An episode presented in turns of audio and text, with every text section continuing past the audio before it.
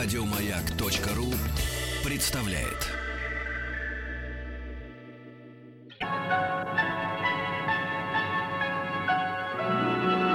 Уральские самоцветы.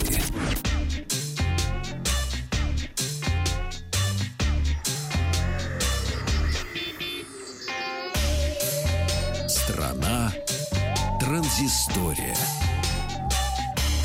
Добрый день, Павел Картаев, Ахтанг Махарадзе, новости высоких технологий. Так как вчера компания Apple вечером проводила э, World Wide Developers Conference, вернее, начала ее, э, то немало анонсов сегодня будет, и много мы будем, конечно, говорить о компании Apple.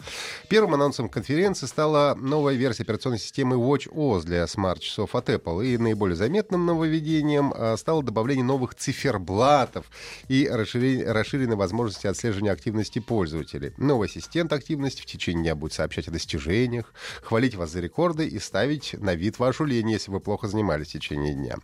Новое приложение Music должно улучшить взаимодействие с э, AirPods и позволить добавлять рекомендованные плейлисты из Apple Music. А WatchOS 4 станет доступна для пользователей этой осенью. Также обновилась операционная система macOS. И если предыдущая называлась macOS Sierra, то новая получила название macOS High Sierra. А, и никаких серьезных, в общем-то, изменений, в основном повышение стабильности работы, улучшение и так далее. А, в браузере Safari появилась блокировка автовоспроизведения видео, которая так бесила многих пользователей, но и предотвращение интеллектуальных систем отслеживания. А, то есть теперь персонифицированную рекламу вам будет показывать компания Apple, а вот, например, Google и Яндекс лишатся такой возможности. Также пользователи осени получат обновленный iOS под номером 11 с измененным интерфейсом.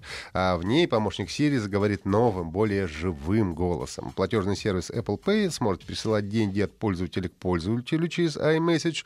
Довольно крутая штука, кстати.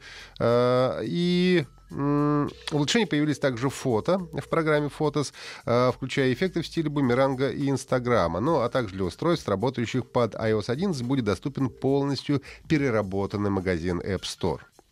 Были представлены обновленные моноблоки AMA, которые внешне не сильно отличаются от своих предыдущих версий, зато начинка претерпела серьезные изменения. Одно из главных — это процессоры Inter, э, Intel седьмого поколения, Kaby Lake и, как утверждают в компании, самые совершенные из когда-либо выпущенных для Mac-дисплеев.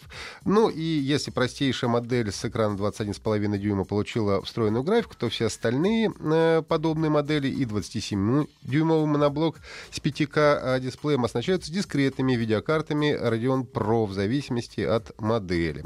В США стоимость э, iMac 21,5 дюйма начинается с 1100 долларов, а с четырьмя экранами уже от 1300 долларов. Ну и предварительные заказы уже принимаются. Также был представлен iMac Pro с 27-дюймовым экраном 5К. Может выводить до миллиарда цветов э, с поддержкой SSD-накопителя емкости до 4 терабайт и до 120 гигабайт оперативной памяти. Это, безусловно, мощное решение для профессионалов и цена соответствующая. Начинается она от 5000 долларов. Был представлен 10,5-дюймовый планшет iPad Pro с более тонкими рамками вокруг экрана. В планшете установлен самый мощный процессор Apple A10X а Fusion. А вес нового iPad составляет около 450 граммов. Камера такая же, как в iPhone 7, что должно порадовать любителей делать фото на планшете.